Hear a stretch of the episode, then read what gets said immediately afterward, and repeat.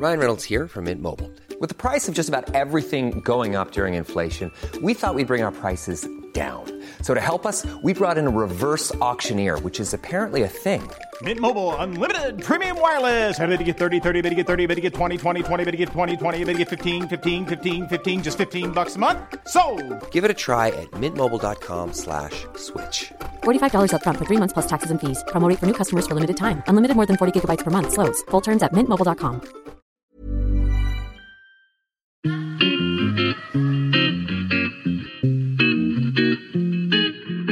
Salut les gars, je suis Anne-Laure Baratin et vous écoutez le podcast Genre de fille. Chaque semaine, je reçois une fille unique en son genre pour parler sans tabou de mission de vie, de galère, de déclic ou non, de féminin, de maternité ou pas, tout ça, tout ça. Par leur parcours, leur engagement et leur choix de vie, elles m'ont bluffé et j'ai à cœur de vous les faire découvrir. Je sais qu'elles vous inspireront.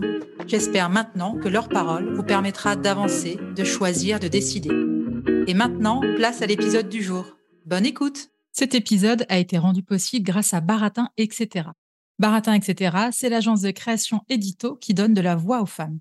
Alors aujourd'hui, au micro de Genre de Fille, je reçois Laurie Debove. Laurie est une journaliste engagée et spécialisée en écologie. Elle est notamment la rédactrice en chef de la revue La Relève et la Peste. Son nom m'a été soufflé par Gabrielle Larocque, une de mes anciennes invitées de Genre de Fille. Voici notre échange. Bonjour Laurie, comment ça va? Bonjour Anne-Laure, ça va très bien et toi? Ça va, merci. Je suis ravie de te recevoir au micro de Genre de Fille. Merci pour cet accueil et ravie de participer à ton beau podcast féminin. Eh ben, c'est sympa, merci. Euh, c'est ce que j'expliquais en introduction. C'est Gabrielle Larocque, une de mes précédentes invitées du podcast, qui m'avait parlé de toi à la fin d'un épisode. Est-ce que tu peux nous expliquer pourquoi tu penses que Gabrielle a pensé à toi comme invitée de Genre de Fille? Ah C'est une question difficile qu'il faudrait plutôt poser à, à Gabrielle. Euh, mais Gabrielle et moi, nous sommes rencontrés euh, dans les Landes et on suit avec attention les, les projets respectifs de l'une et de l'autre. Et puis, on a beaucoup échangé, elle et moi, sur euh, l'écologie. Donc, j'imagine que c'est pour ça qu'elle a pensé à moi pour ton podcast. D'accord. Et bien justement, j'ai vu que tu étais euh, donc la rédactrice en chef de La Relève et la Peste. C'était un, une revue dont j'avais entendu parler, mais que je ne connaissais pas jusqu'à ce que je me penche sur ton parcours, euh, sur tes convictions. Est-ce que tu peux expliquer euh, qu'est-ce que c'est pour quelqu'un qui ne connaît pas du tout la revue La Relève et la Peste? Tout à fait. La Relève et la Peste est un média et une maison d'édition qui a été créé il y a huit ans par euh, Jérémy Carrois, euh, qui s'occupe euh, de la partie maison d'édition, donc des ouvrages qui sont écrits sur des thématiques différentes chaque année. On a des BD, des livres journaux, des manifestes. Par exemple, l'an dernier, on a fait le livre Génération, qui faisait le pont entre la partie du journal en ligne qui est accessible gratuitement et dont je suis la rédactrice en chef et la maison euh, d'édition. Donc, on a donné la parole à des jeunes et moins jeunes, des gens dont on suit euh, le combat autour euh, d'enjeux écologiques et sociaux, pour qu'ils nous donnent un petit peu leur regard sur bah, comment ils perçoivent le présent et l'avenir, quelles sont leurs inquiétudes, leurs combats, pourquoi ils ont décidé de s'engager au quotidien dans leur vie et, et ce qu'ils veulent faire et comment ils œuvrent à, créer un monde meilleur. Et c'est un petit peu ça qu'on fait aussi avec euh, le média en ligne La Relève et la Peste. Euh, c'est qu'on analyse euh, les limites planétaires, on fait des relais d'études scientifiques sur l'état du vivant et du climat, et on s'intéresse énormément à la façon dont on peut réorganiser nos modes de production et de consommation pour avoir une société qui soit pérenne et soutenable dans les respects des rythmes biologiques du vivant. Et c'est c'est une revue qui n'a pas de publicité, en fait, c'est ça Totalement, on est 100% indépendant, aucun actionnaire, aucun prêt bancaire, aucune publicité. On vit seulement et uniquement de la vente de nos livres journaux et on va lancer là une campagne de crowdfunding pour euh, pérenniser à nous aussi le fonctionnement de la relève.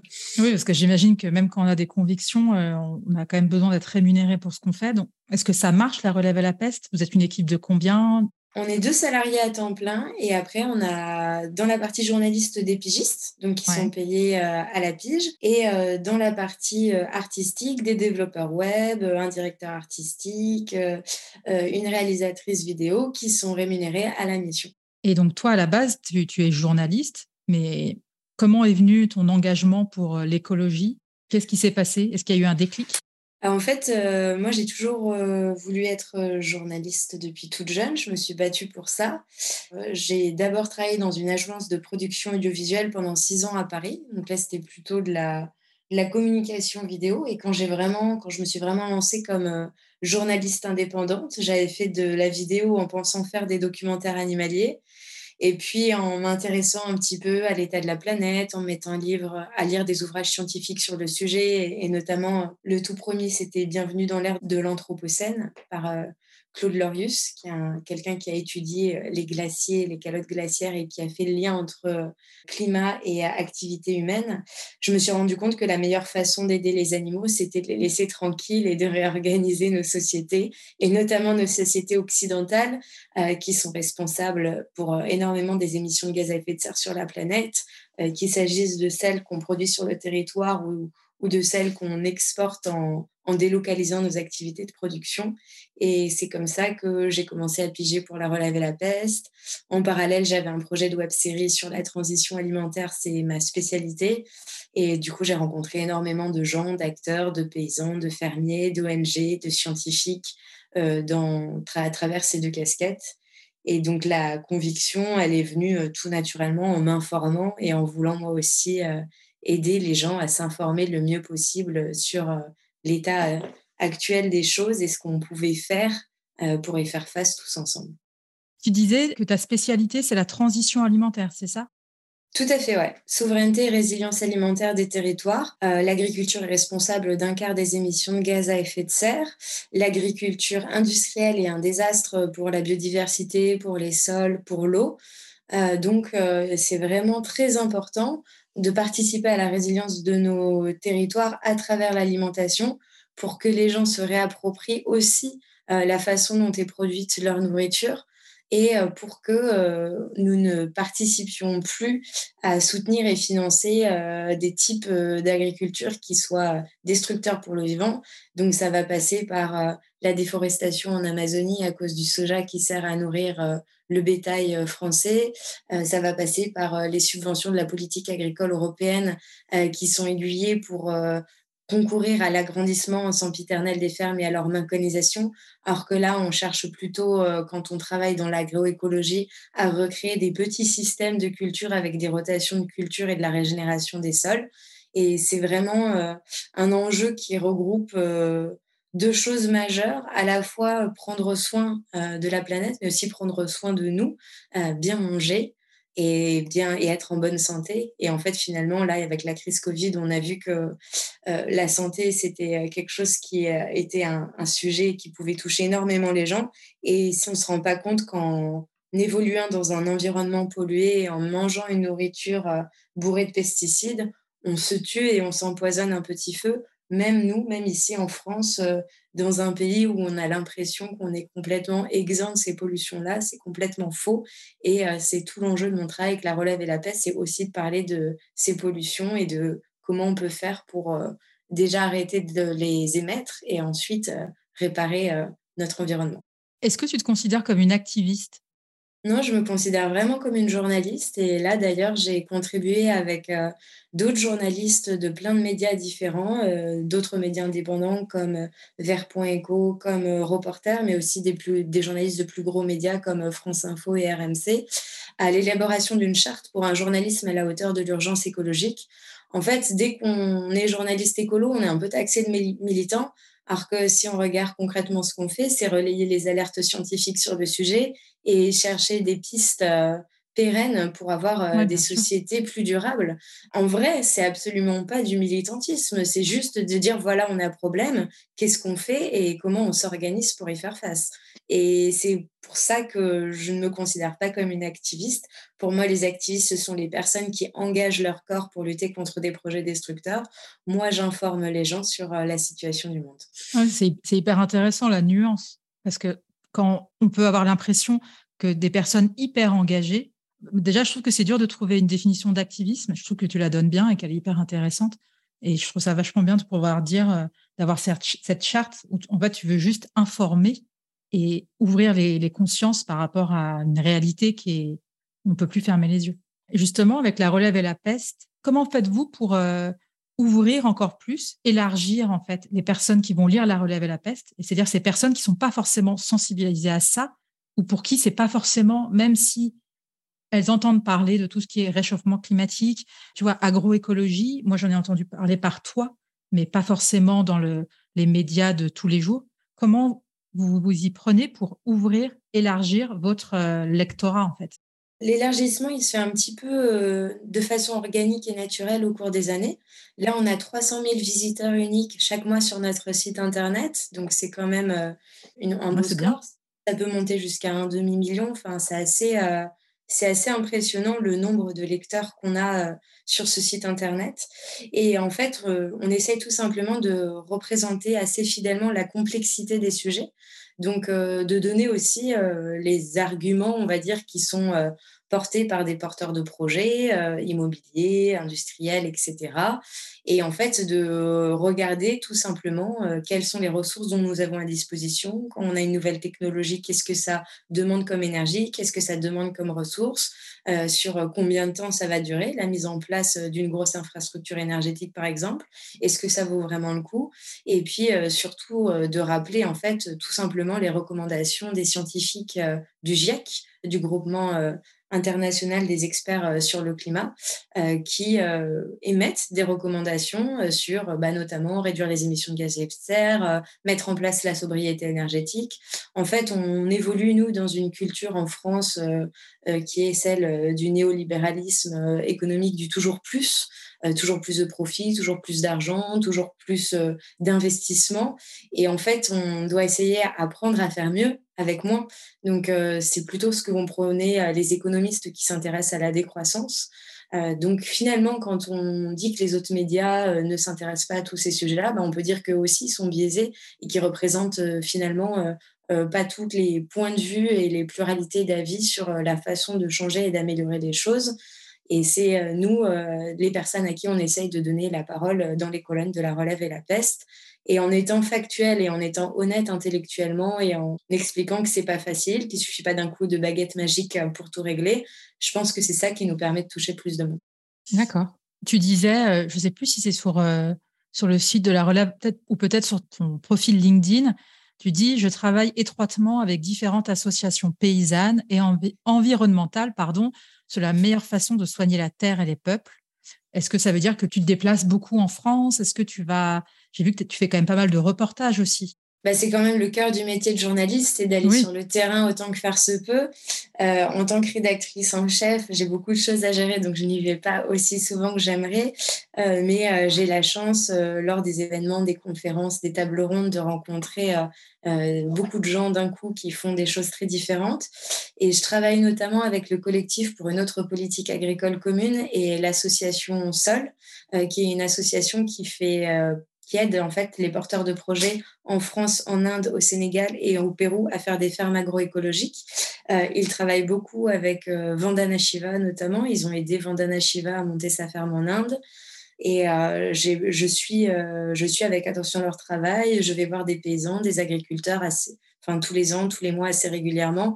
Et je suis en contact avec de nombreuses personnes dans la France entière pour avoir un petit peu des retours du, terrain sur bah, comment ça se passe pour eux, quels sont les défis climatiques auxquels ils font face.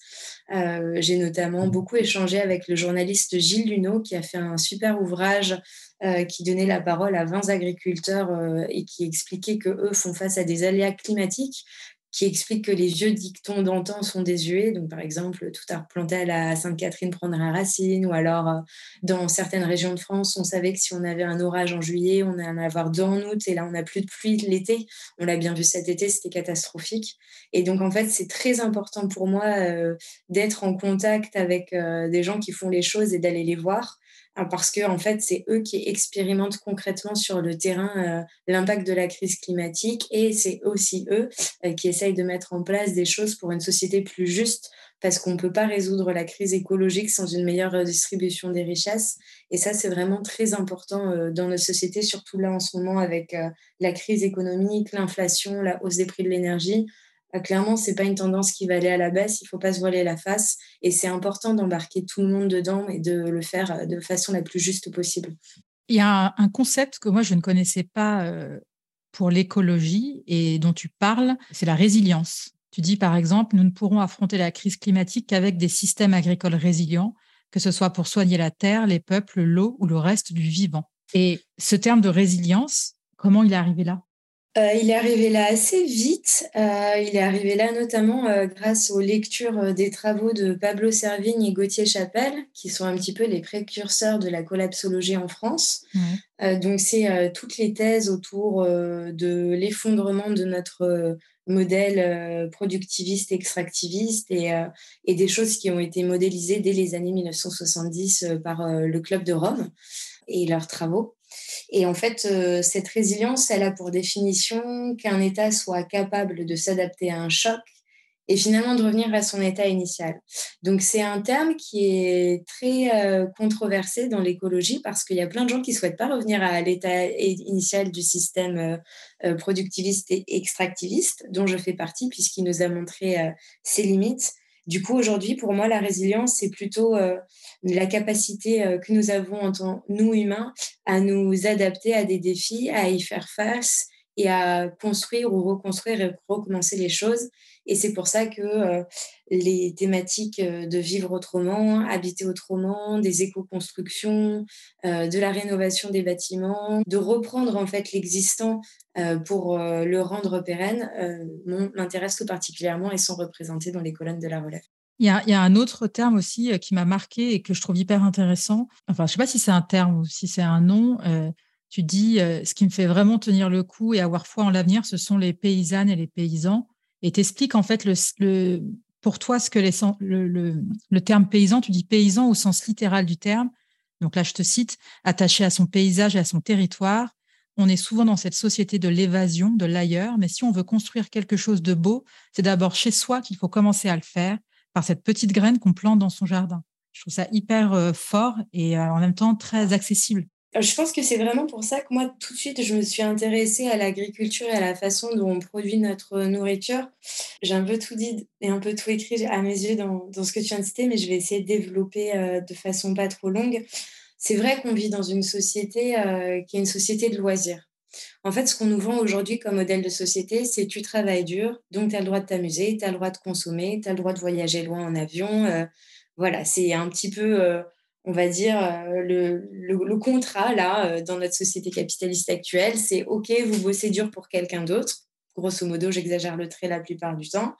Euh, mais c'est pour pouvoir profiter de la vie. Et pouvoir profiter de la vie, ça veut dire consommer, voyager, s'évader. L'ultra-numérisation de nos sociétés, c'est aussi une forme d'évasion, en fait. C'est plutôt que de savoir être posé chez soi euh, et de faire, je sais pas moi, euh, de la couture, euh, des activités créatives, du sport, etc.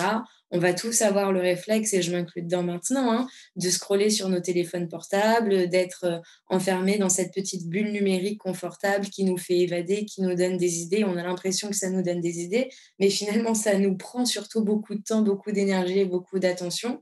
Et euh, cultiver un jardin, ça permet de se reconnecter à des rythmes qui sont beaucoup plus euh, naturels, à des choses qui sont beaucoup plus ancrées. Et ça nous permet aussi de redécouvrir nos territoires. Moi, euh, l'écologie, c'est pas que un travail intellectuel, c'est aussi un, projet de vie pour moi, de savoir être plus autonome, de reconnaître les plantes, d'aller cueillir les champignons, de me balader en forêt, de fermer beaucoup pour l'hiver, de revenir à des choses qui sont beaucoup plus simples et de revivre avec les saisons en fait. Pas juste me dire en automne il fait mouillé, en hiver il fait froid et puis en été il fait chaud. Là c'est plus euh, ah ben, en automne il y a les champignons, euh, en été à la fin de l'été il y a les figues, euh, au printemps il y a les fleurs comestibles et celles que je vais pouvoir faire sécher pour des tisanes, etc. etc. Donc c'est essayer de, de se réapproprier en fait le rythme des saisons, le rythme du vivant et surtout de décharger en fait les paysans et paysannes qui, je l'explique, sont très courageux parce que tout notre système actuel de subvention publique n'est pas du tout fait pour aider euh, euh, les petites cultures euh, qui vont participer à la résilience alimentaire des territoires et à la diversification des productions, mais plutôt encourager les grosses cultures sur, on va dire, bah, beaucoup de maïs en France. Par exemple, moi, je réside dans les Landes. C'est une aberration de voir la maïsiculture aussi développée dans un sol sableux qui ne retient pas l'eau, alors que le maïs c'est une culture qui est très très très gourmande en eau. Donc c'est pas du tout adapté au terroir local en fait. Et ça c'est c'est favorisé juste par le jeu des subventions publiques. Si les agriculteurs on leur donnait des subventions pour faire autre chose, bien sûr qu'ils seraient d'accord pour le faire en fait. Donc il y a vraiment tout un modèle économique qui a repensé et se rendre compte aussi du travail que c'est quand on fait un jardin, euh, de faire ses semis, de les planter, de les protéger des prédateurs, etc. Bah, ça nous permet de nous rendre compte de la vraie valeur des choses et que on avait euh, baissé, baissé, baissé le poste de dépense de l'alimentation des foyers pour leur permettre euh, d'accéder à cette société de loisirs et peut-être aussi de revenir à des choses plus essentielles et c'est pour ça que la question de justice sociale, elle est primordiale, parce qu'on ne peut pas demander aux gens de revenir à des choses plus essentielles quand il y en a qui continuent euh, de se balader en jet privé comme si c'était euh, des, taxis euh, tous les quatre matins, que d'autres ils font du golf et continuent d'arroser les golfs alors que c'est la sécheresse et qu'une centaine de communes ont été privées d'eau potable et ont dû être approvisionnées en camions-citernes cet été en France. Donc voilà, il y a vraiment une juste part des choses à faire et pour s'engager tous ensemble dedans, il faut que ce soit pris en fonction des possibilités et des moyens de tout le monde. Il y a aussi un concept que j'ai découvert récemment qui est l'éco-anxiété et qui touche apparemment de plus en plus de gens. Donc, c'est, euh, ça, ça, se définit euh, par les deux termes, le fait d'être, euh, de développer une certaine anxiété, un certain stress par rapport à l'état climatique dans lequel on vit aujourd'hui et ce vers lequel on va si les choses ne bougent pas. Est-ce que toi, tu fais de l'éco-anxiété? Est-ce que c'est un phénomène que tu vois autour de toi? Alors, moi, je ferais plutôt de la politico-anxiété quand, je vois les décisions politiques qui sont prises par rapport à, à, celles émises euh, par euh, même euh, le Haut Conseil pour le climat, hein, qui est un institut qui a été créé par Emmanuel Macron lui-même, même les recommandations de la Convention citoyenne pour le climat avec 149 citoyens tirés au sort, qui n'étaient pas forcément écolos de base, etc., et qui ont fait euh, des recommandations super pertinentes après avoir écouté plein d'experts, de scientifiques, etc., euh, sur euh, comment réorganiser les choses aujourd'hui. donc, ouais, c'est plutôt les décisions politiques qui m'inquiètent. Mais en fait, l'éco-anxiété, c'est un peu un mal occidental. C'est un peu l'idée de se dire que nous, on a eu la chance d'évoluer sur un continent qui est en paix relative depuis 80 ans, ou en tout cas où nous, on ne vit pas la guerre depuis 80 ans euh, concrètement euh, dans, à l'intérieur même du pays. Pour ça que la guerre en Ukraine a été un tel choc émotionnel euh, pour plein de gens, parce qu'en fait, d'un coup d'un seul, la guerre est à nos portes, alors que quand ça se passe au Mali ou au Yémen, même si la France est impliquée dedans, nous, ressortissants français, on n'en a pas du tout conscience, puis parce que finalement, c'est très peu aussi traité dans les gros médias.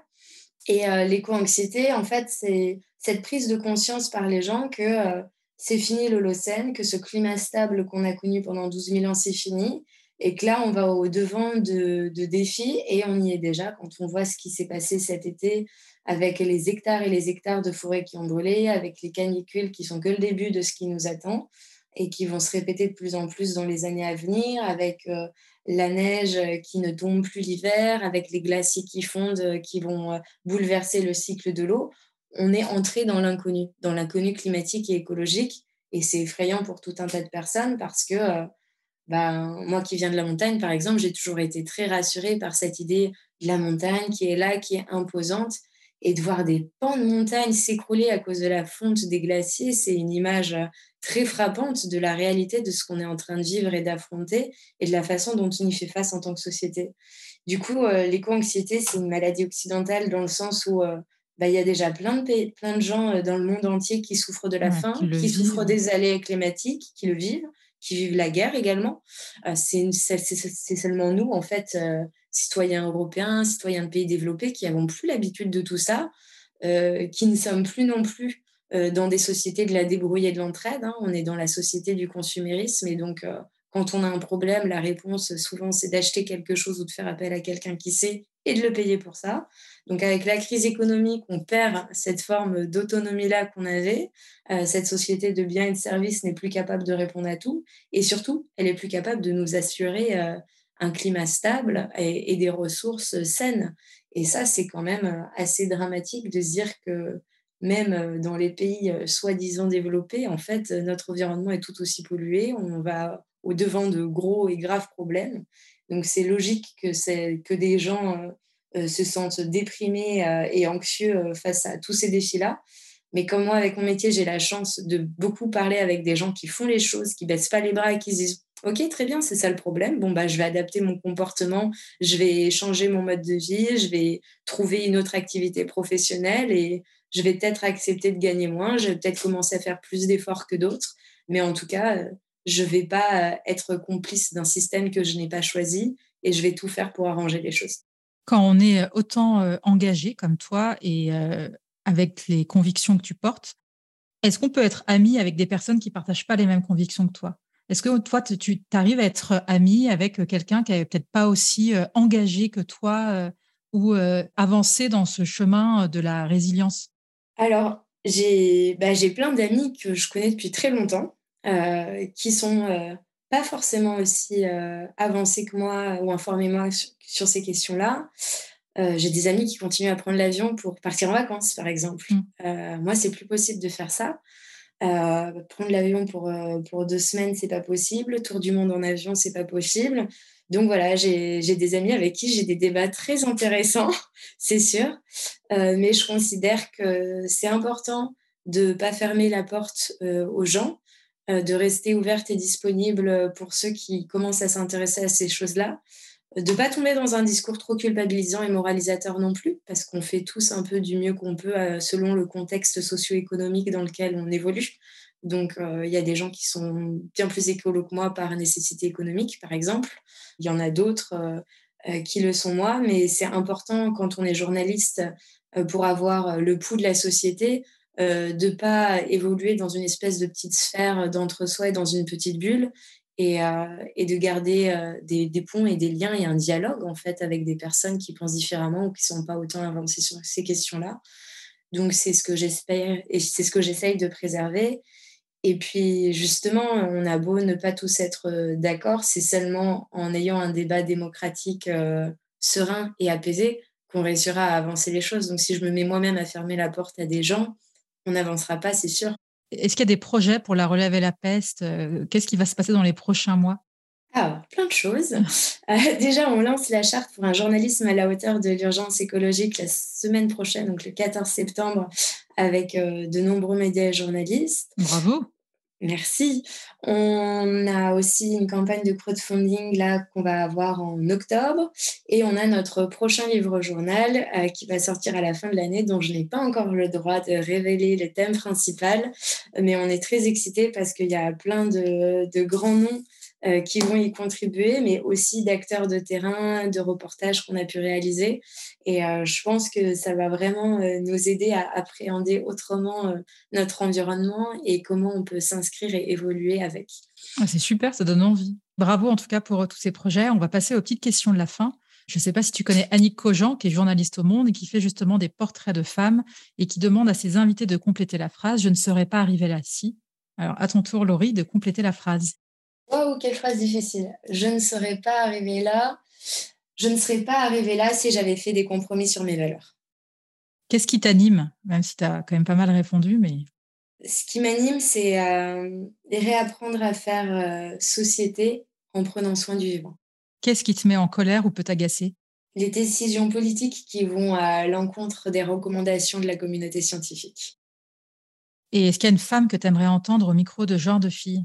Eh ben, j'aimerais beaucoup entendre Clotilde Bateau de l'association Sol, qui a aidé Vandana Shiva à monter sa ferme en Inde et qui est malheureusement euh, n'a pas euh, et qui fait plein d'autres choses également, euh, qui est dans plein d'assauts différentes, qui se bouge pour le climat et avec l'assaut depuis plus de 40 ans. j'aimerais l'entendre. D'accord, c'est noté. Et la question de la fin que je pose à toutes mes invitées, quel genre de fille es-tu, Laurie? Ah ouh Quel genre de fille je suis? Ah, c'est compliqué comme question. C'est comme euh, quel genre de fille euh, dans les... le caractère, tu veux dire C'est exactement comme toi, tu, tu l'entends ou tu veux le comprendre maintenant. C'est ça, ça, ça, veut dire tout et rien à la fois. Hein. Je crois que je suis une fille honnête euh, qui peut parfois se sentir dépassée par tout ce qui arrive comme tout le monde, mais qui a décidé de ne pas baisser les bras. C'est très beau. Ça donne envie d'embarquer de, avec toi. Ah, merci. Bah, moi, je souhaite une longue vie à la relève et la peste, encore plus de visibilité bravo pour tout ce que tu as accompli et je te dis merci pour cet échange. Ben, merci beaucoup à toi, Anne-Laure. Et puis, euh, bravo pour le podcast Genre de fille, parce que ça fait du bien d'entendre les femmes.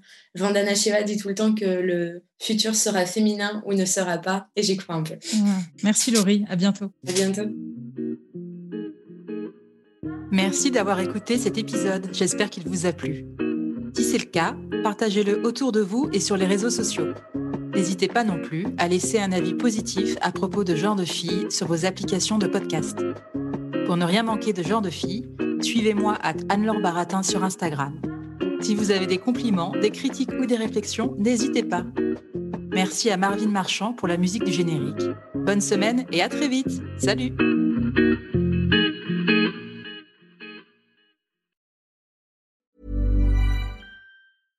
Hey, it's Paige DeSorbo from Giggly Squad. High quality fashion without the price tag. Say hello to Quince.